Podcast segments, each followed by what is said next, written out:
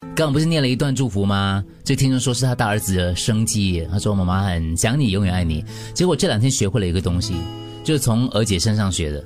我再讲多一段写给天上你啊，但是我觉得大家应该要这个呃去听这一段，就是我我觉得我学到的东西，就是他们在台上讲的时候呢，就是有哀伤的部分的时候，我担心我处理不来，然后我就在下面就求救，而且你要不要上来一下？然后后来他就在台下，他就挥挥手说不用。对对对，然后他讲不用。后来我下去台下的时候，我就问他说：“刚才那个处理对吗？”他说什么呢？他说：“我就是不应该上去。”他说：“你看啊，大家都没有逃，嗯，就是我们在这个社会上，就是要对别人的伤痛认知，我们不应该闪的。其实别人有伤痛，我们也有伤痛。以前如果是我来讲的话，我可能不会选择这个时间念，因为觉得早上这样 emo 中啊。可是问题是我们这个世上，可能是我们自己，别人也有他 emo 的时候，或者是他难过的时候，我们这个社会往往就是不要去碰触这一块。”就是不去碰触，不去面对它，反而会逃，你知道吗对？我们主持人也会逃，哦，我会逃，对不对？我们会逃。可是嗯我经过这两天之后，我开始学会，你不用逃了，你站在那个地方，让那个人表达他的伤痛，你不要自己挖进去、深入进去，但是你站在那地就方，让他讲就对了，，就认让知他，讲让他讲，你不要只说，哎呀，我不要影响到你，越逃哦，你会越怕，然后你越逃，你自己反而会越伤感嗯的。其实不用的，你就站那个地方让他讲，然后跟他讲说，你说 OK 的，嗯，如果他需要，你再去拍他肩膀；如果他不需要的话，他讲完的话，你就去做你的事情。可是我们以前都会逃，我觉得有一些人可能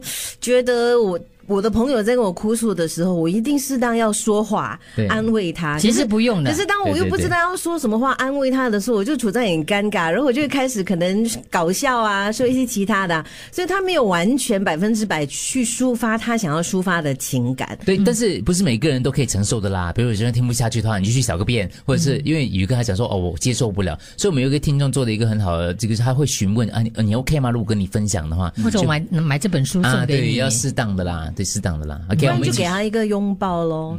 我会常常就是扫一扫他你的竟然喜欢背啊，抱人哦拥抱。我我本来就很喜欢抱人的、啊。你没有把我，哦，来了，好来吧，来了，来吧，不用不用，来吧他在逃，别客气，哪里塞车不知道。你你先抱丽梅啦，喂， 他能我亲想狗抱他的了 嘞，你想吃狗吗？亲亲 狗，你要吗？就刚刚听众问说，怎么样去看那个安哥学英他的那个太太的那段话？你去看那个时候那个部分，那个部分刚刚你有没有注意到？就是有在抖，在拍安哥的时候，那个画面有在抖嗯当有中吗，对，在在发发抖当中哦。，那拍的人也在哭啊。我就问他说：“不是老大，刚好换人。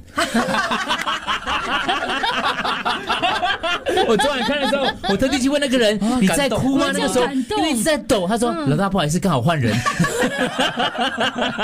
那个人手抖了一下，不好意思，不好意思。我说：“我说没关系，没关系。”我说：“切，走啊，OK 啊。”